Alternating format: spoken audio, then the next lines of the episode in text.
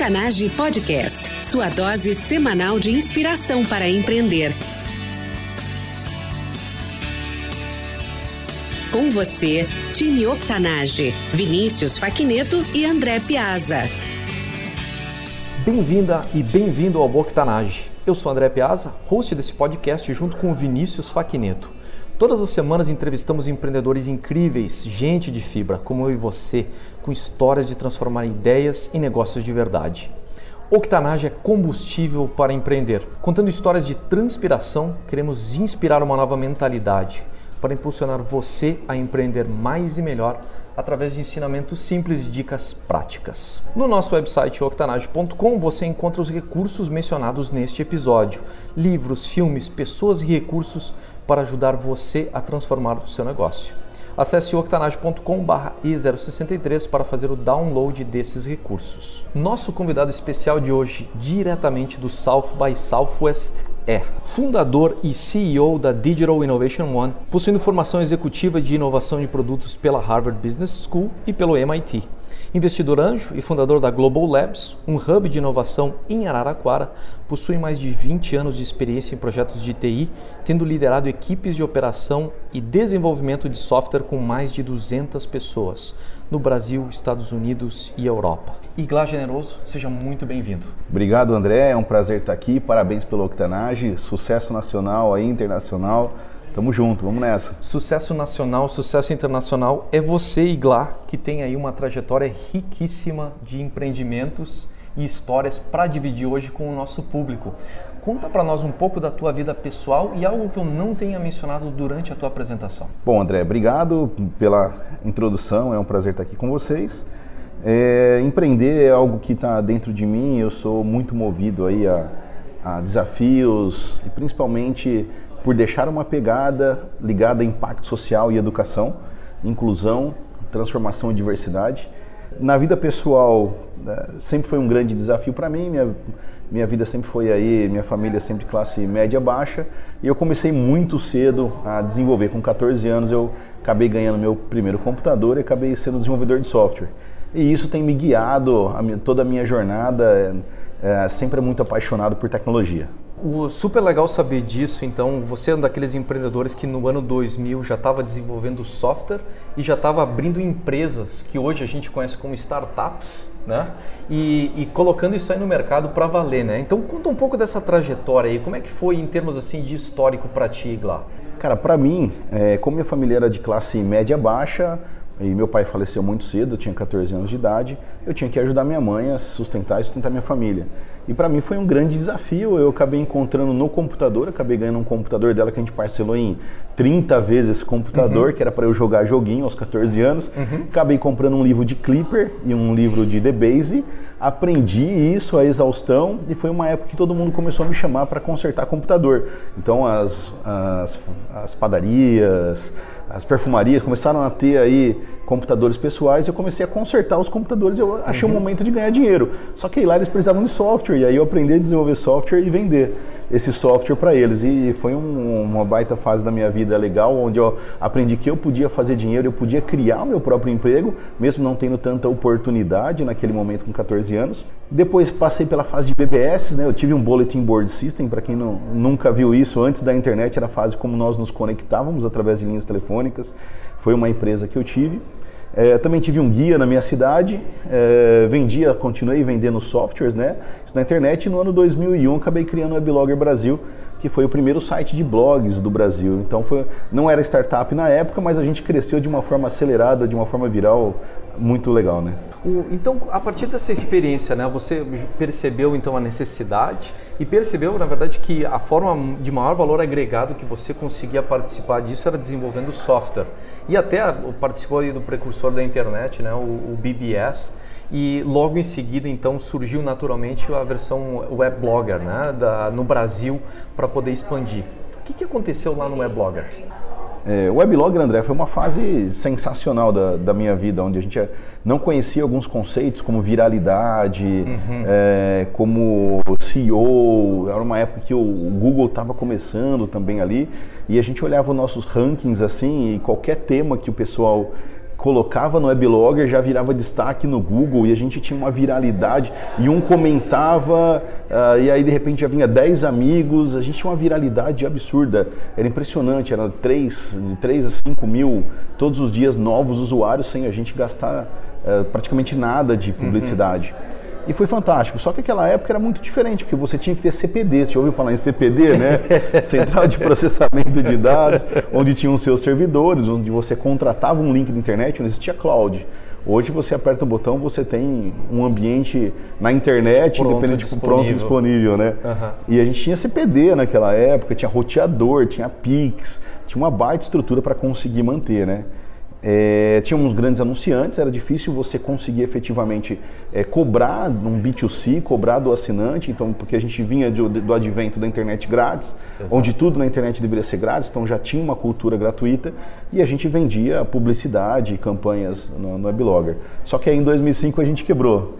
Foi o nosso primeiro grande aprendizado, meu primeiro grande aprendizado que, assim como você consegue uma escala digital muito acelerada, se você não seguir alguns passos, você cai muito rápido também, você quebra, né? Como é que foi essa experiência? Porque você experimentou isso numa época, assim, para a gente colocar em contexto, né? Naquela época o Workut era ainda novidade, não existia, até o termo startup não era usado. E, e, vocês, na verdade, tinham todo, na verdade, vocês tinham zero do benefício da, do ecossistema e vocês tinham todo o ônus de ter estrutura total. E uh, de, em termos de tecnologia, o que hoje a gente chama de centro de dados, naquela época era o CPD. Né? Então, um investimento grande, nada era fácil tudo tinha que ser negociado e uh, viver de anúncios publicitários naquela época não era exatamente a coisa mais confortável do mundo. Era um modelo de negócios ainda bastante inexplorado e a expectativa é tudo aqui é grátis na internet. Né? Então, assim, uh, uma série de dificuldades e aquilo que você falou, uh, da mesma forma como subiu, acabou descendo. O que, que, o que, que foi dificuldade para você dentro desse modelo e como é que você fez para superar isso, Iglar? É, o legal, André, é assim, a gente, nós éramos em quatro sócios na época, eu e mais três amigos. A gente usou o dinheiro do bolso para construir toda a estrutura e a gente talvez teve muita sorte, né? A gente trabalhou muito, né? Quem trabalha muito geralmente tem muita sorte também. A gente conseguiu ter muitos bons clientes no começo, porque existia uma necessidade das marcas já começarem a conversar no digital com seus clientes, né? Uhum. Então a gente conseguiu ganhar um espaço muito rápido que ajudou a gente a reinvestir. Talvez o que ajudou a gente a crescer muito rápido na época é que a gente era result driven realmente.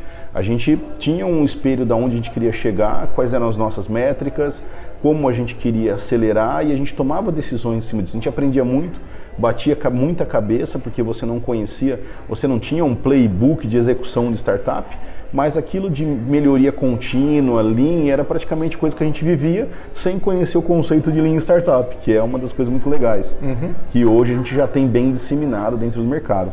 O que talvez uh, foi uma coisa que a gente bateu muito a cabeça e hoje acelera um pouco mais são mentores, né? Então a gente ficou muito na operação, não conseguiu ver ao redor aquilo que estava acontecendo tão uhum. fora e isso também culminou aí com a nossa foi um dos motivos da gente ter quebrado mas ter acesso a mentores hoje é algo que eu faço no meu dia a dia constantemente para qual que é a lacuna que eu não estou olhando, o que está acontecendo de repente, e você sempre vai ter mais gente experiente com você sempre. E isso é importante, você ter empatia, você ter abertura, uhum. para você ter uma, uma reflexão maior sobre como as pessoas estão vendo diferente de você aquilo que você sonha, né? Interessante que dessa oportunidade, você falou, né, motivo do meu sucesso, mentalidade, né? O Lean Startup, a startup enxuta, nada mais é do que colocar dentro de um livro, dentro de conceitos, aquilo que já se vivia no ambiente empreendedor.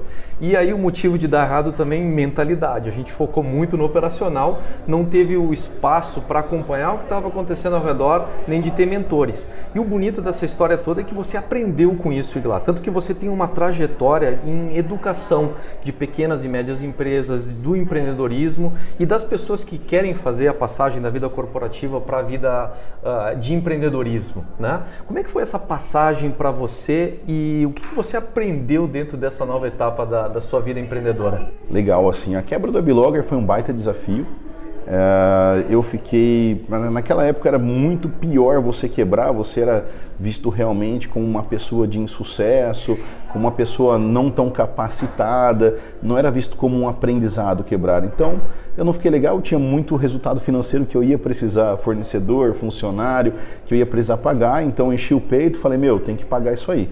A gente começou a trabalhar forte, é, acabei indo depois para Nova Base, uma empresa portuguesa, trabalhei em Portugal, trabalhei nos Estados Unidos uhum. e voltei depois para o Brasil. Mas eu tinha que ir para o mercado corporativo para eu conseguir ter dinheiro, fôlego para realmente pagar o meu, minhas dívidas. Eu fiquei praticamente cinco anos pagando dívida dessa quebra. Foi um baita desafio para mim. Você passar cinco anos é muito tempo.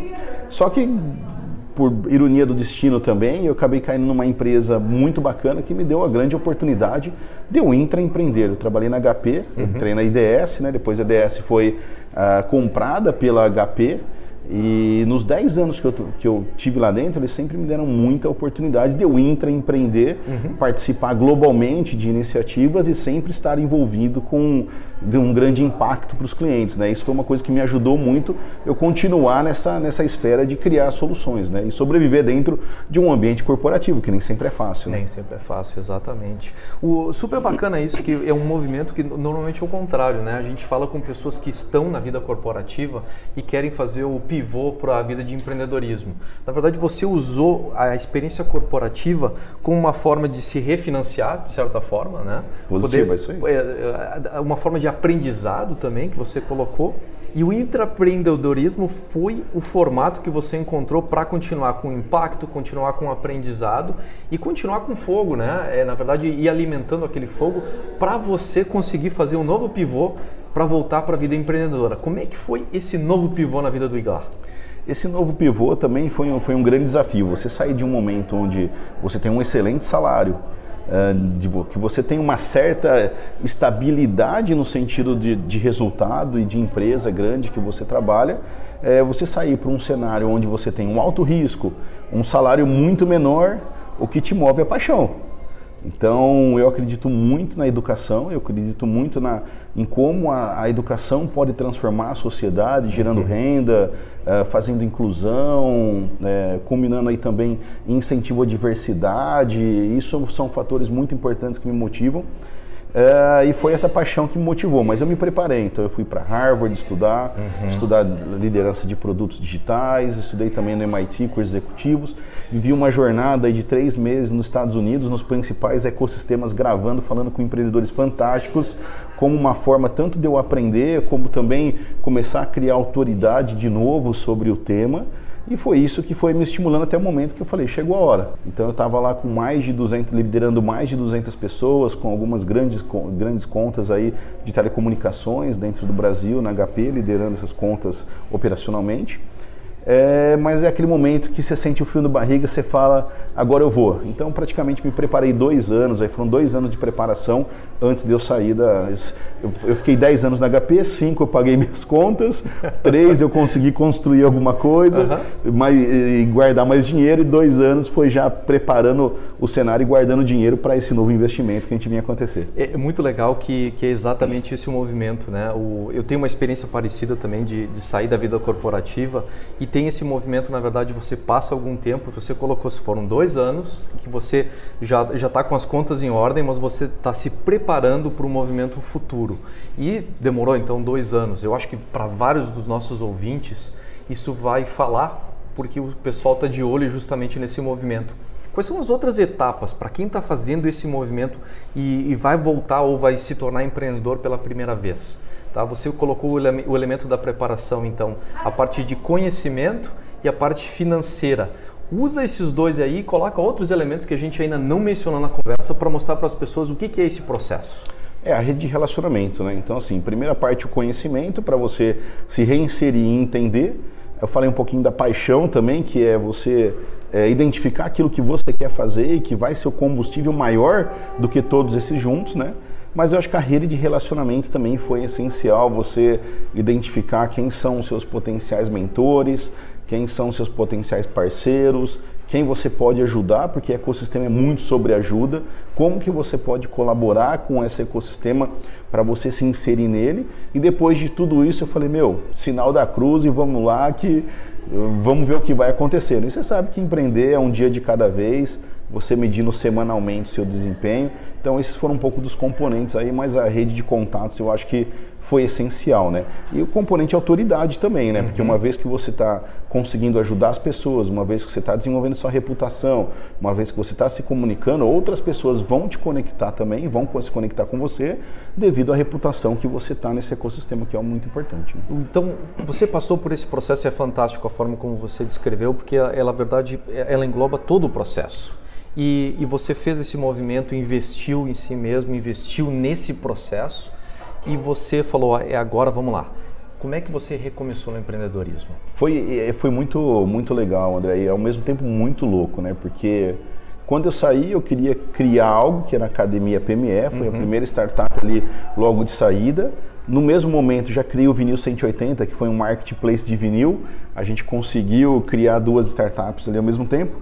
E, e logo nessa saída, num churrasco, acabei encontrando com um amigo é, de moleque e ele já estava empreendendo e voando absurdamente, que é um cara que, que eu sou super fã, que hoje é meu sócio, Luiz, né? Uhum. E ele falou, poxa, lá, a gente tem uma oportunidade aí, vamos fazer alguma coisa junto? Eu estou com um prédio aqui no centro de Araraquara comprado e vamos criar alguma coisa junto? Foi aí que nasceu a Global Labs. Global Labs nasceu é, desse, dessa união entre a paixão por uh, por querer transformar a cidade de Araraquara, por querer trazer novos conceitos, por fazer essa inclusão social e essa transformação dentro da cidade, ao mesmo tempo a conexão com o meu, o meu sócio que já tinha uma, uma reputação muito bacana na cidade, uma autoridade.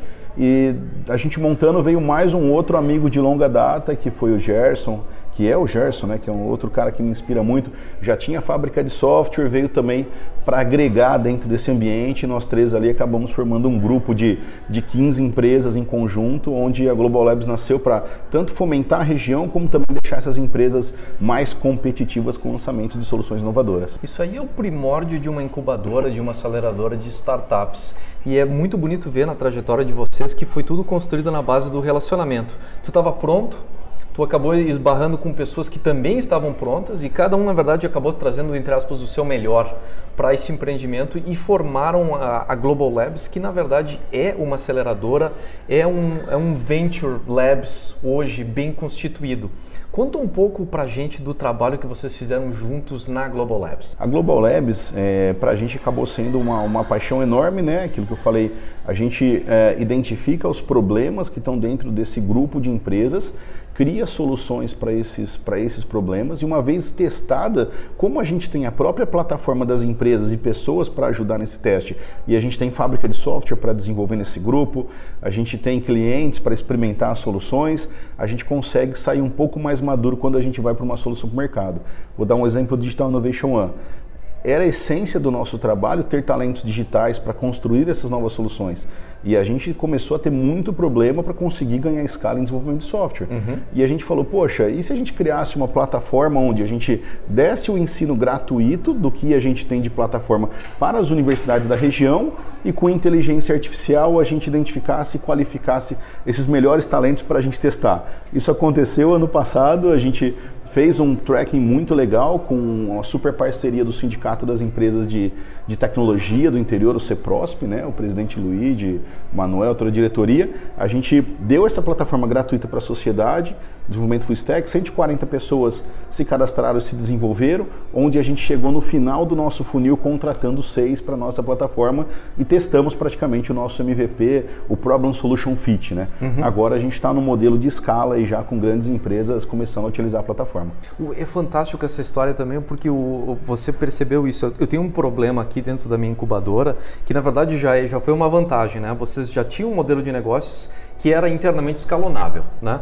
E vocês mesmo assim têm dificuldades, falaram, olha, está aqui uma solução. Eu vou usar na verdade o, o crowdsourcing, eu vou empurrar isso aqui de forma gratuita para o mundo e o mundo vai retornar com talento, com interesse e a gente vai montar uma plataforma através disso, né? Uma, uma ideia simples, brilhante que demorou aí um bom tempo de, de gestação para colocar em prática, para funcionar de fato e que está aí dando resultado de negócios e resultados para o mundo também, porque a comunidade se beneficia com isso e bate de forma direta no seu propósito pessoal de ser um educador, de trabalhar com as pessoas, com a comunidade, com o pessoal que trabalha diretamente ou indiretamente contigo, educar as pessoas para essa mentalidade empreendedora. Então, uh, Igla, essa mensagem, o que, que é? Fala para as pessoas o que, que é esse investimento pessoal que você fez em mais de 20 anos como empreendedor e através de tanto sobe e desce e, e puxa e vai no empreendedorismo.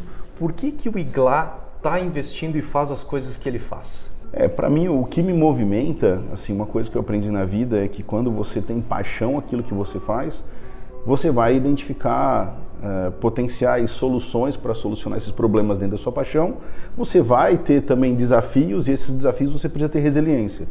E a resiliência você se constrói porque você acredita em algo. Né? Então, a, a, essência é muito isso. Eu acredito na educação, eu acredito na transformação social, eu acredito num formato diferente de empreender que não é só o dinheiro, é no impacto. O dinheiro ele é resultado de um excelente trabalho que você faz.